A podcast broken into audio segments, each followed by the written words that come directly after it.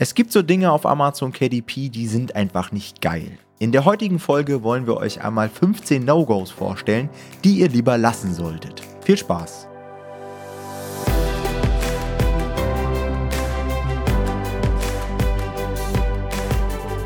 Hallo und herzlich willkommen zu einer neuen Folge vom Verlagsniveau Podcast und heute soll es einmal um absolute No-Gos im Bücherbusiness gehen. Es gibt da draußen so gewisse Dinge, die macht man einfach nicht. Und wir haben uns gedacht, wir machen einfach mal eine Folge, in der wir euch so ein paar Dinge vorstellen, die uns ein Stück weit missfallen, die wir uncool finden und die man einfach heutzutage nicht mehr macht oder die allgemein, ja, nicht wirklich zu akzeptieren sind. Jonathan ist natürlich wie immer auch am Start und ich würde sagen, Jonathan, wir starten mal direkt rein. Fangen mal an mit der ersten Sache. Genau, das erste, was auf unserer Liste steht, ist relativ offensichtlich und viele von euch würden das wahrscheinlich auch als erstes sagen und das wäre der ähm, Rezensionstausch oder der Rezensionskauf. Also dieses ganz klassische, ich kaufe mein Buch Rezensionen und bezahle so und so viel für eine 5-Sterne-Rezension oder ich gehe in eine dieser Millionen Facebook-Gruppen und tausche mir meine Rezension mit jemand anders. Das heißt, ich bewerte sein Buch, er bewertet mein Buch und beide sind glücklich. Ja, das ist so ganz übliche, übliches Vorgehen gewesen eigentlich. Aber wir raten davon ganz dringend ab, weil tatsächlich, äh, ja, das relativ offensichtlich ist. Ja, also gerade Rezensionskauf sieht man dann doch mal sehr, sehr schnell und sehr klar, meiner Meinung nach, wenn man da dran ein bisschen geübt ist. Und auch Amazon ist ja jetzt nicht dumm. Ja, also wir sehen ja auch, dass Bücher gesperrt werden, wo es offensichtlich ist teilweise. Und wenn man seinen Account schützen will, sollte man sowas ähm, tunlichst vermeiden, würden wir sagen. Kann ich genauso unterschreiben. Und es ist halt auch absolut nicht notwendig. Also man kann mit einem ja. gewissen Aufwand und mit gewissen Strategien auch AGB-konforme Rezensionen generieren. Also sowas braucht man heutzutage wirklich nicht mehr machen. Okay, Nummer zwei wären Copycats. Auch das ist etwas, was man immer noch sehr, sehr stark sieht, dass Leute Titel kopieren, dass Leute Cover kopieren. Und versteht mich nicht falsch, man kann natürlich sich am Markt orientieren. Man kann gucken, hey, was funktioniert da draußen? Man kann sich Inspiration holen. Gar kein Problem. Aber wenn ich das hundertste Buch auf einmal sehe, was sich irgendwie heißt, weil du ein wundervolles Mädchen bist und so weiter, dann denke ich mir auch, hey, lasst euch doch mal was eigenes einfallen, hebt euch doch mal ab vom Markt.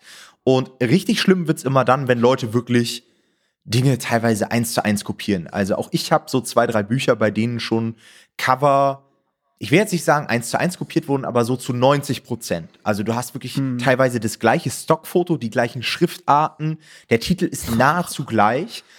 Und da denke ich mir auch, okay, ich könnte es jetzt abmahnen, aber auch da ist wieder so Opportunitätskosten. Ja, ich könnte die Energie auch einfach ja, in andere Projekte stecken und so weiter, solange mir dieses Buch jetzt nicht so schadet. Aber wenn man dann sieht, ne, dass diese Bücher sich auch noch gut verkaufen und einem vielleicht sogar Marktanteile klauen, dann ist es halt extrem ärgerlich. Der nächste Punkt, den wir haben, sind inhaltliche Schrottratgeber. Auch das habt ihr wahrscheinlich schon erwartet. Das ist ja was, wofür wir stehen, dass wir sagen, wir wollen keinen Blödsinn veröffentlichen, sondern die Bücher, die wir veröffentlichen, die sollen auch immer Hand und Fuß haben. Die sollen dem Kunden wirklich mehr einen Mehrwert liefern und ihm wirklich weiterhelfen. Und ähm, das ist einfach ein klares No-Go. Ja, also ihr werdet damit auch nicht mehr so Erfolg haben können, wie man irgendwie das vor ein paar Jahren noch hatte. So ehrlich muss man sein. Das hat noch eine, gut funktioniert eine Zeit lang. Aber mittlerweile kommen die Kunden da ganz schnell auf den Trichter und eure Bücher werden echt schnell abgestraft. Und ganz ehrlich, also es macht auch gar keinen Sinn einfach, weil ihr macht euch ja trotzdem verhältnismäßig viel Aufwand für so ein Buch. Ja und dann verkauft ihr das nur kurz, weil es schlecht inhaltlich ist. Ein qualitativ gutes Buch hat natürlich inhalt, also hat am Anfang mehr Vorbereitungsaufwand, aber verkauft sich auch viel, viel länger. Das heißt, rein vom Aufwand und Ertrag her macht es auch einfach viel mehr Sinn, qualitativ hochwertige Bücher zu machen.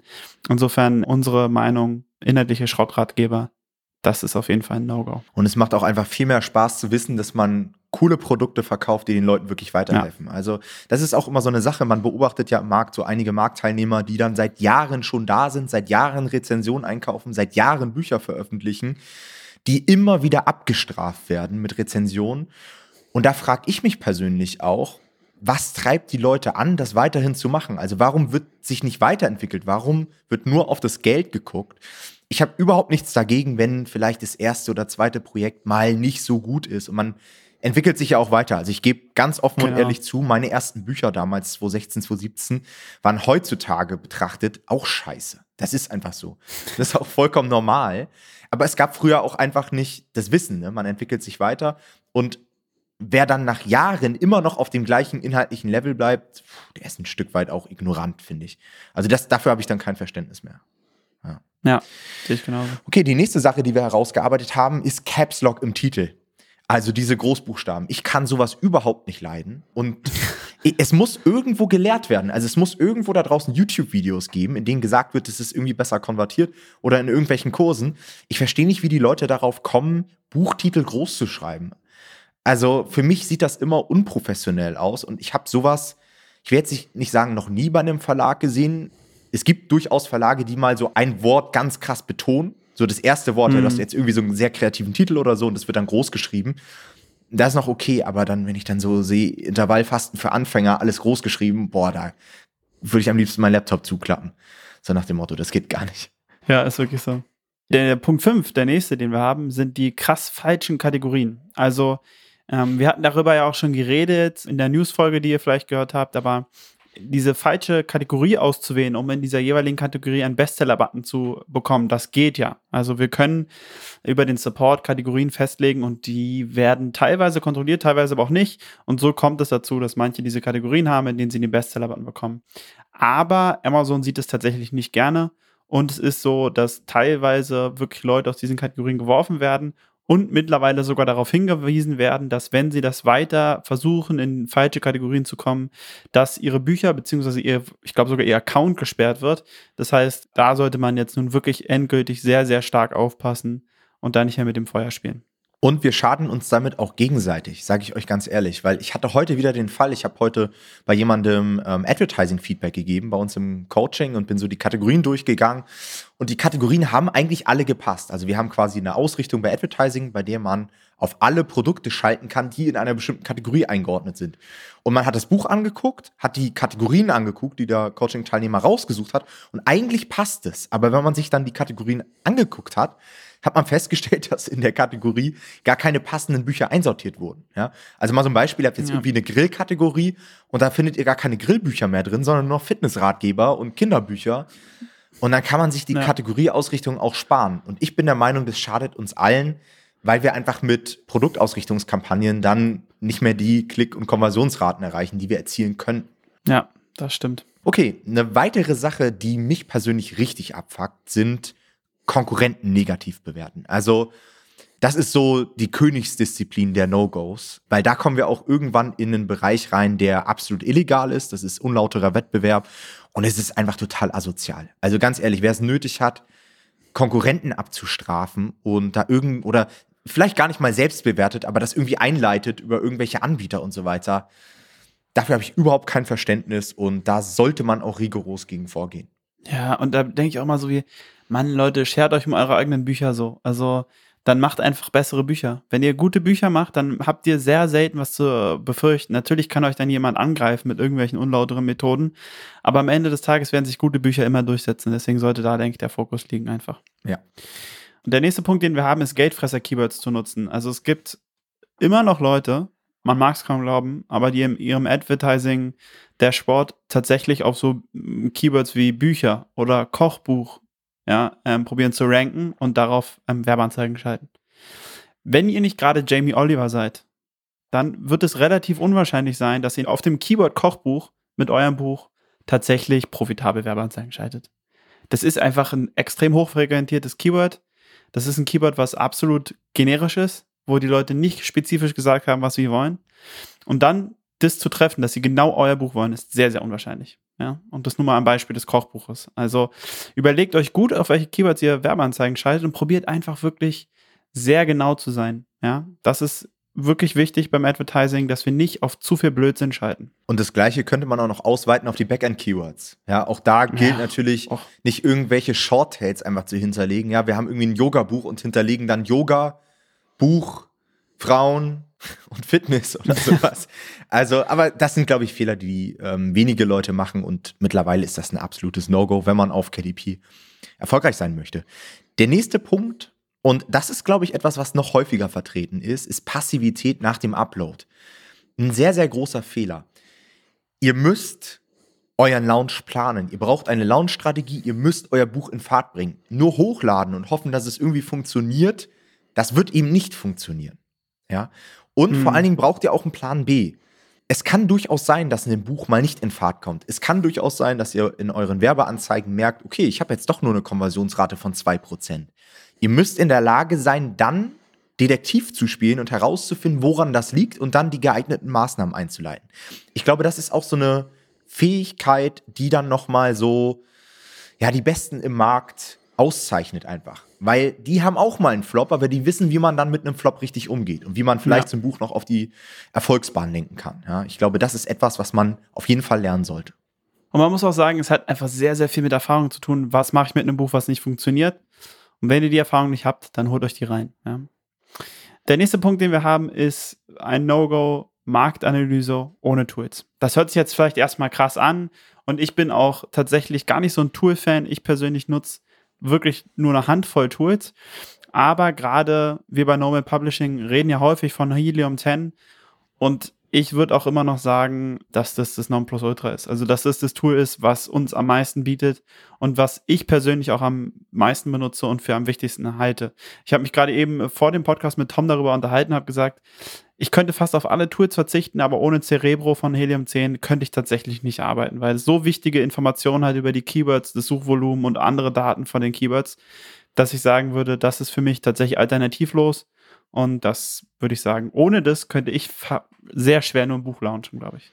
Ja, wird schwer mittlerweile. Also ich war am Anfang auch immer so, wer mich kennt, der weiß, ich, ich werbe nicht so offensiv. Also ich empfehle euch Produkte und so weiter, aber ich sage euch auch, hey, ihr müsst es nicht unbedingt euch holen und so weiter und man kann das auch ohne. Und da war ich auch ehrlich. Aber mittlerweile tue ich mich echt schwer zu sagen, ähm, dass man keine Tools mehr bei KDP braucht. Also es ist halt auch immer so, Erkenntnisse, die die Konkurrenten haben und ihr nicht habt, sind halt immer ein direkter Nachteil. Und mittlerweile ist der Markt so kompetitiv, dass man sich diese Nachteile nicht mehr erlauben kann.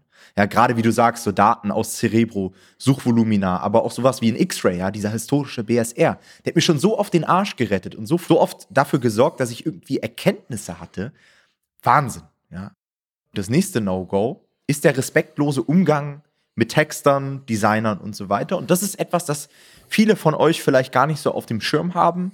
Aber ich bekomme das des Öfteren mal mit, wenn mir Leute schreiben und so weiter, dass die entweder komplett falsche Erwartungen haben, ja, dass da immer noch davon ausgegangen wird, für einen Apfel und ein Ei irgendwie einen Text zu bekommen, dass da auch zum Teil einfach unfair mit Dienstleistern umgegangen wird, Verantwortung nicht übernommen wird. Also nur mal so als Beispiel, ihr bekommt irgendwie ein schlechtes Cover oder einen schlechten Text, dass dann alles auf den Designer, alles auf den Texter geschoben wird.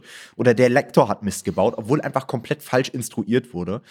Und manchmal würde ich mir wünschen, dass wir einfach ein bisschen mehr Wertschätzung haben, auch für die Arbeit von Textern und so weiter. Ja, das sehe ich genauso. Also ich habe gerade neulich die Person, die meine Copies immer schreibt, nochmal gewertschätzt, weil ich einfach immer happy bin mit dem, was er, was er schreibt. Also ich war wohl noch nie enttäuscht und das ist wirklich wahnsinnig hohe Qualität. Und ich sehe das genauso. Also man muss sich einfach bewusst machen, am Ende des Tages bezahlen wir die Leute zwar, aber das heißt ja, also ohne die wären wir trotzdem aufgeschmissen. Ja, deswegen ist es einfach, denke ich auch, Wertschätzung ist wichtig und auch bitte nicht immer man, also vergessen, man redet ja häufig da von dem Thema Geo-Arbitrage, also wir ähm, können jemanden in Asien anstellen, zum Beispiel, der deutlich weniger nimmt für bestimmte Design-Sachen als jemand in Deutschland zum Beispiel. Aber das funktioniert auf beiden Seiten. Ja, also wenn ich bezahle weniger für die gleiche Leistung vielleicht gefühlt, aber ich kann ihm auch mal irgendwie was draufzahlen, was für mich nicht so viel ist, was für ihn dann total die Welt bedeuten kann. Also macht euch das bewusst, dass 10 Euro vielleicht für euch nicht so viel sind, aber für die Leute, mit denen ihr zusammenarbeitet, die vielleicht woanders sitzen, ist es vielleicht, weiß ich nicht, ein Wochengehalt oder so. Und deswegen fangt nicht an zu verhandeln mit solchen Leuten. Das finde ich, also ich mag das nicht irgendwie, wenn man dann um 10 Euro verhandelt und ich bin, denke so, man, 10 Euro, ey, und für den ist es die halbe Welt. Ja, oder manchmal sehe ich so Fälle, dass Leute sich irgendwelche Probetexte anfertigen lassen und dann dafür nicht zahlen. Das ist auch so ein No-Go für mich. Ganz ehrlich, immer wenn ihr irgendwas erwartet, was unentgeltlich ist, dann haut irgendwas nicht hin. Weil ihr müsst auch mal die andere Seite sehen. Wenn ihr Leute wirklich wertschätzt, wenn ihr gut kommuniziert, wenn ihr denen vielleicht auch mal ein bisschen mehr zahlt, dann werden die euch auch viel bessere Arbeit abliefern. Es macht viel mehr Spaß, mit diesen Leuten zusammenzuarbeiten. Und gerade wenn man langfristig auf KDP unterwegs sein möchte und vielleicht auch mal in die Skalierung geht, langfristig mit Leuten zusammenarbeiten möchte, dann ja. ist es halt super hilfreich. Vor allem, wenn die dann irgendwann einen volleren Timetable mal haben, dann habt ihr vielleicht das Glück, weil ihr immer super nett wart, immer pünktlich bezahlt habt, dass sie euch vielleicht auch mal präferieren und euch vorziehen irgendwo. Und das alleine kann schon wirklich wieder bares Geld wert sein. Insofern immer die Leute gut behandeln. Ihr wollt ja selber auch gut behandelt werden, denke ich auch. Ja. Der nächste Punkt, den wir haben, und das ist auch offensichtlich, aber wir wollten es trotzdem mal ansprechen wieder, wir finden Click-Fraud ist ein absolutes No-Go. Da muss man vielleicht einmal kurz erklären, was das ist. Das passiert sehr selten, insofern habt ihr jetzt erstmal keine Sorge, dass ihr davon betroffen seid. Aber was es durchaus gibt, ist, dass ähm, man Dienstleistungen buchen kann, bei denen man die Werbeanzeigen eines Konkurrenten sozusagen leer klicken kann, sage ich mal. Also wir meistens, die meisten Leute arbeiten ja beim Advertising mit einem gewissen Tagesbudget. Und ähm, wenn ich dann von dem Konkurrenten auf mein Hauptkeyboard irgendwie immer wieder von einem Computer auf die Anzeige klicken lasse, bis sein Tagesbudget leer ist und seine Anzeige nicht mehr ausgespielt wird, habe ich natürlich einen riesigen Vorteil, weil ich dann den Platz habe und mein Konkurrent halt nicht mehr ausgespielt wird. Ja?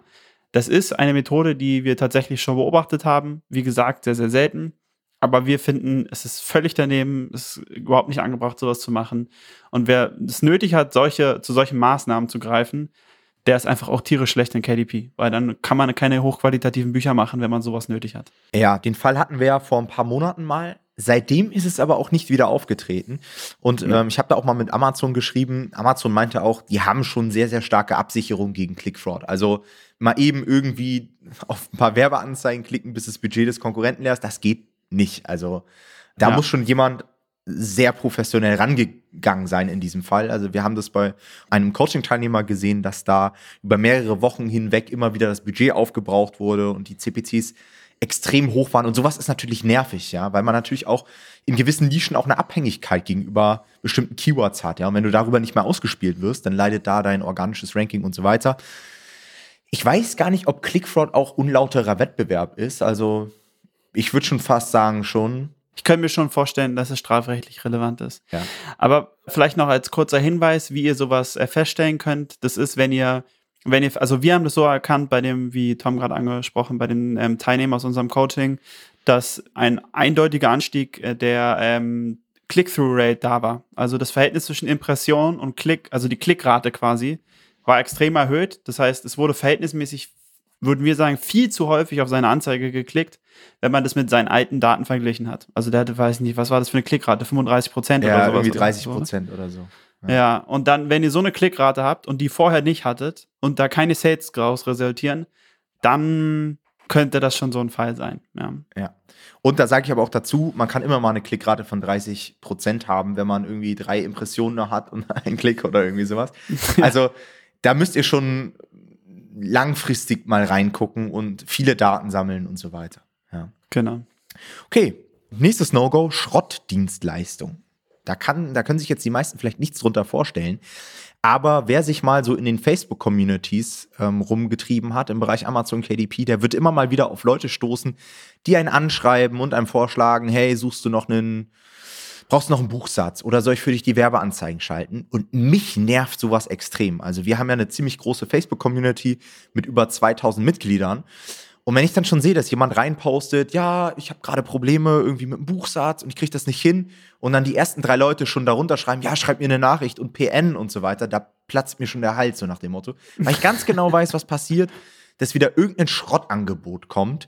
Ja, ich schalte jetzt für 50 Euro Ads für dich und über sowas könnte ich mich total aufregen. Wie auch mit Leuten, die irgendwie seit zwei, drei Wochen bei KDP dabei sind und dann irgendwelche Coachings anbieten oder irgendwelche Udemy-Kurse raushauen, die absoluten Schrott-Content beinhalten.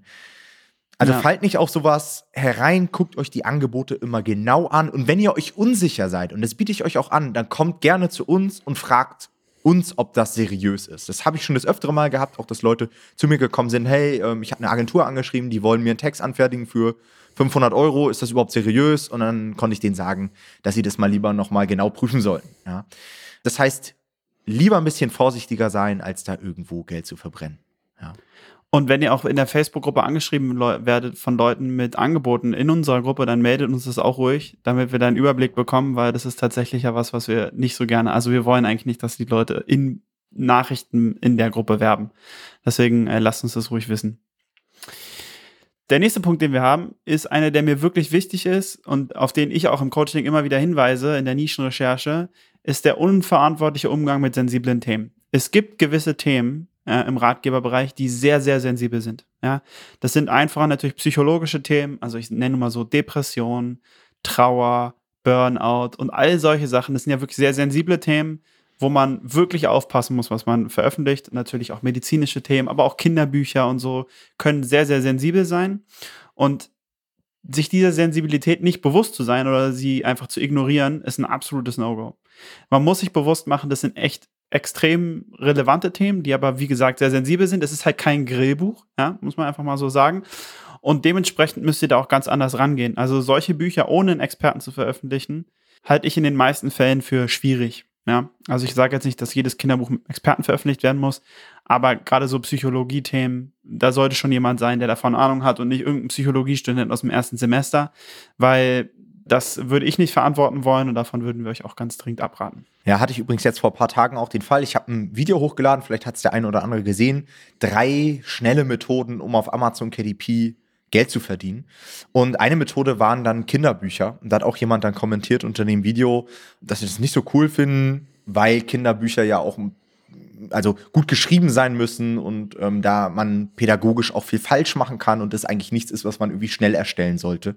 Da stimme ich absolut zu. Also selbst kurze Bücher sind manchmal sehr aufwendig und sollten natürlich immer vom Experten konzipiert werden, umgesetzt werden und so weiter. Ja, also das ja. setzt sich immer voraus.